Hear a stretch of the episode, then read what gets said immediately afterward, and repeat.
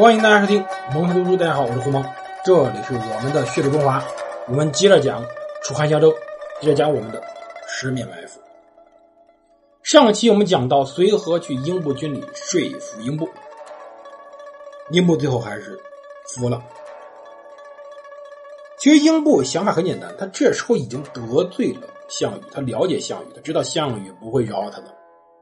项羽这种性格也使得他的手下在犯了他的忌讳以后，很难有退的余地。不管是他对于手下有怎么样的恩惠，一旦他的手下得罪了他自己，就很容易最后不得已的继续把他往死里得罪。所以英布接受提案，而随和呢答应他可以在局中调停，让他可以被处归汉，但是要求一定要保密。英布当然也明白这个事太重要了。这时候项羽使者也到了六县，他希望英布发兵与楚国一同进攻汉国，而随和特别聪明，随和当机立断走上庭去。对当时的楚国使者说：“九江王已归附汉王，楚国凭什么让九江王发兵？”当时英布傻了，楚国使者也傻了。楚国使者想走的时候，英布还在愣神最后说：“事情已经是这样了，请大王杀掉使者，迅速举兵与汉王协力攻楚，没退路了，杀吧。”这件事非常重要。英布叛汉，实际上作用是这么几方面：第一方面，短期内使得项羽不得不分兵对付九江叛乱，派遣大将龙驹以及当时项生率领楚军南下迎击英布，削弱了项羽可以追击汉军的力量，刘邦可以得到一个喘息时间。长远来看，项羽不仅失去了一个勇将，而且增加一个对手。更可怕的是，他开始面临多线作战的一个问题。后来啊，要知道垓下决战的胜利，英布参战九江国叛楚，后来项羽叛逃，被农夫迷路，在东城苦战绝望，在乌江拔剑自刎，这些地方全在九江国。对我们讲的整个故事，结局就在英布的境内。可以说，张良是发起者，当时随和是个。执行者成了一个外交史上的经典，而这个经典在两百年后，东汉班超出使西域，在鄯善国用同样的方式获得同样的成功，是另外一段班定远的美谈。史书没有随和的记载，所以我们很难说他到底有什么经历，但是他随后。成了护军中尉，接替陈平，出任了当时汉王的军情首脑。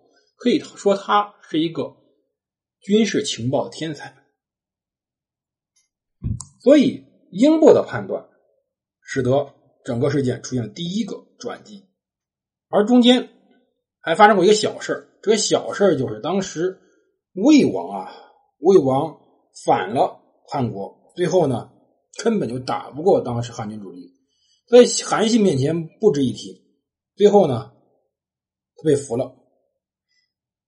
当时韩信指挥汉军攻克了西魏首都平阳，平定魏国，共得五十二县，设置河东、上党、太原三个郡，属于汉国。当然，这个事儿实际上还不是很重要，重要的是，当时啊，吴阳豹的一个老婆，一个小妾。称为姓薄的，被称为薄姬的，被俘虏了。而这个薄姬是谁呢？这个薄姬后来其实并不受刘邦重视。刘邦对于女人是非常挑剔的，当然是个老色鬼。但是他宠幸薄姬，还和让薄姬非常有幸运，他生了刘邦的第四个儿子刘恒。这刘恒是谁呢？听着耳熟吧？后面的汉文帝。这个薄姬就是后面的薄太后。当然这是后话了。而更重要的，实际上是韩信开辟了北方战场。其实，彭城大战之前，刘邦派使者到赵国见赵王赵歇、丞相陈馀，希望联合进攻西蜀。招开出条件是刘邦必须出此逃亡到汉国的张耳，提张耳头去发兵。张耳其实刘邦在游侠时代就是朋友，张耳是刘邦大哥，多年挚友。现在刘邦是绝对不允许为了陈馀的素和怨而背信盟友的。刘邦为了解决河南国、殷国等与赵国有关的问题，借张耳之处很多，于是耍了一个花招，用相貌类似张耳的人割下头送到赵国，以换赵国加盟。出兵攻楚，但是这种事瞒得了一时，怎么可能瞒得了一世呢？没办法，随后陈馀还知道了。陈馀知道以后的结果吗？与项羽和解，反汉。韩信攻灭魏国以后，汉国赵国关系突然紧张。魏国太原上党本身赵国领土，项羽分封作为补偿划给西魏。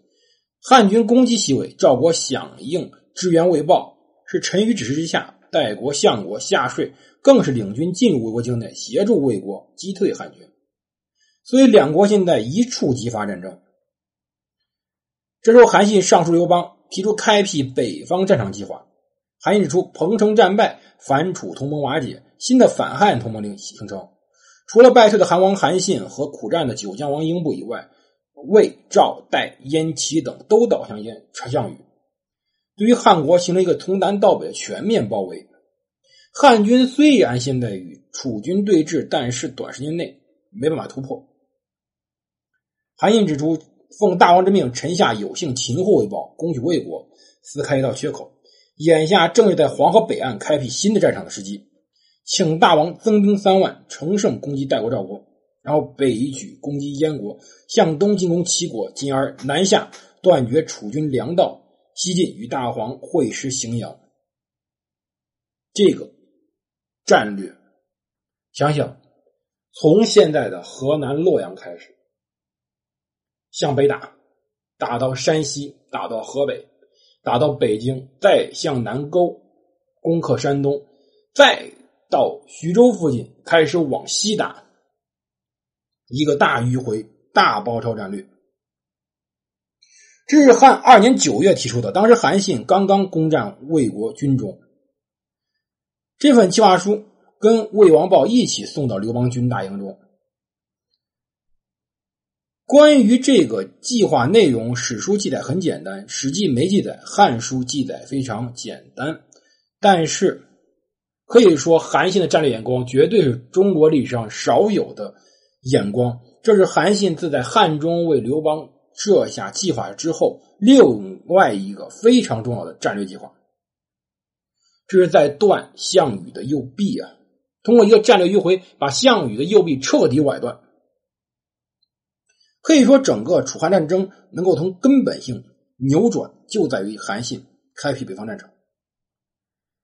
刘邦、张良简单商议以后就同意了，他要求一位重要人物与韩信同行，这个人就是张耳。张耳熟悉这里。张耳也可以作为刘邦的监军。汉三年后九月，韩信、张耳率领数万汉军进攻代国，战事非常顺利。夏税战败被俘，汉军占领雁门，控制代郡，消灭代军主力。韩信、张耳引军到太阳郡，将大军屯于井陉道西口一带，准备出井陉进攻赵国。此时赵西的赵国领土有衡山、邯郸、巨鹿三郡，都在华北平原上，与韩信军。刚刚攻陷的太原郡、上党郡之间隔了太行山。太行山呀，有著名太行八境，是八条重要通道。井陉道是一条。当时井陉道是山西穿越太行山进入华北平原的很重要的一条路。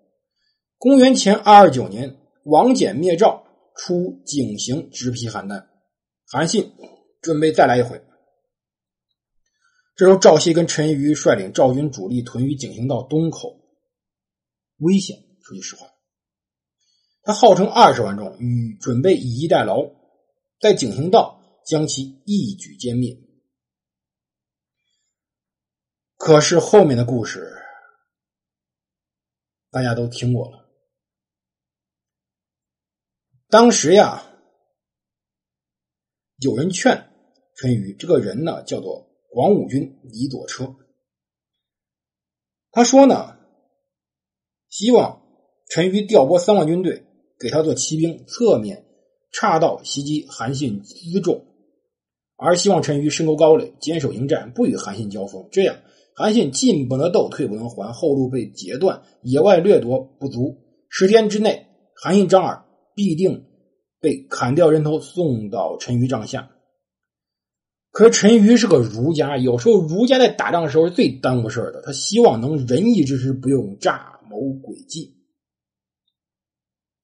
他呢，又拿《孙子兵法》那套说，其实《孙子兵法》这本书啊，战略上有用，战术上真的很耽误事因此呢，就出了问题。韩信在打仗之前是派了大量间谍在赵国打听消息的。到距离井陉东口还有三十里地地方，韩信大量停止了进军，驻营就时。半夜。骑兵偃旗息鼓，秘密开拔，迅速推进。选两千骑士，组成一支精锐的骑兵，每人发给汉红旗一面，让他们抢先通过井陉道，逼近东道口。植物间道就到道口附近山岗上，用草木掩护埋伏起来。他要求这些人明日交战，我军将会退走。赵军以我军败退，倾巢而出，追击我军。这时候，你统帅部下攻入赵军营垒，将赵军旗帜拔掉，换上汉军红旗。待赵军动摇败退，从后袭击。而韩信呢，这个故事非常著名，叫做背水一战。当时呀，绵漫水自南向北流井陉口外，赵军大营在水东，汉军出井陉动向，赵军已经察觉了。这时赵军并没有在汉军前出井陉口时开营攻击，而是静观放行，等待大军。大江旗鼓的出井陉口，准备一举的歼灭汉军前军。到绵漫水后，并没有在水西布营，而是渡过了绵漫水，在绵漫水东岸背水向赵军营垒摆开了会战的形势。本身这是个忌讳，可是当时韩信就这样做了。陈馀带领部下在营垒上严密监视的时候，看见汉军竟犯下这种大忌，都开始哈哈大笑。陈馀这时候愈发轻视韩信，坚定了必须一举歼灭韩信的信念。韩信在黎明时分大摇大摆的渡过明万水，越过前军军阵，径直向赵军营垒开拔，列阵求战。陈馀非常高兴，两军开始大战。汉军此时且战且退，很多旗帜鼓车被放弃，退到民漫水边此时，不至于此的汉军前军开始将撤退的中军迎入，前行迎击追赶来的汉军赵军，又是一番苦战。相持中，留守大营的赵军看到汉军溃退，以为胜胜负已定，开始去抢那些战利品。汉军骑兵突然包抄袭击了当时的大营，把大营上的旗拔掉，换上汉军旗帜。此时，背水列阵汉军在韩信、张耳统治下进行迎击。由于没了断没了后路，人人拼死的作战。赵军呢，此时有点军心浮动了。这时候，他觉得一举全歼汉军似乎难以实现，下令停止进攻，整军列阵，向大营退去。结果发现，大营上全是汉军红旗。赵军人人大惊失色，认为汉军已偷袭赵国成功，赵王及部下已成俘虏，军心大乱。两面夹击之下，赵军大败，陈馀向南往首都襄国方向逃亡，被乘胜追来的汉军杀死在滴水北岸。赵王歇也被俘虏。当时这种战术被韩信随后称为叫“置之死地而后生”。对，其实这种战争啊是非常非常非常的险的。后面有很多人是仿照过这种战术的，但是都失败者。要知道，当时整个韩信可以用这种战术，核心原因只有一点，这一点就是他对军队有严格的掌握，对军队非常了解，他的军队组织又非常的严密，否则。任何一支组织稍有松散的军队，在此时选择的一定是投降。没错，这种投降是几乎无法避免的事情。整个的战争最后以韩信的巧计而结束。韩信的左勾拳将会继续怎么打下去？我们明天再说。这里蒙头读书，我是胡毛，我们明天见。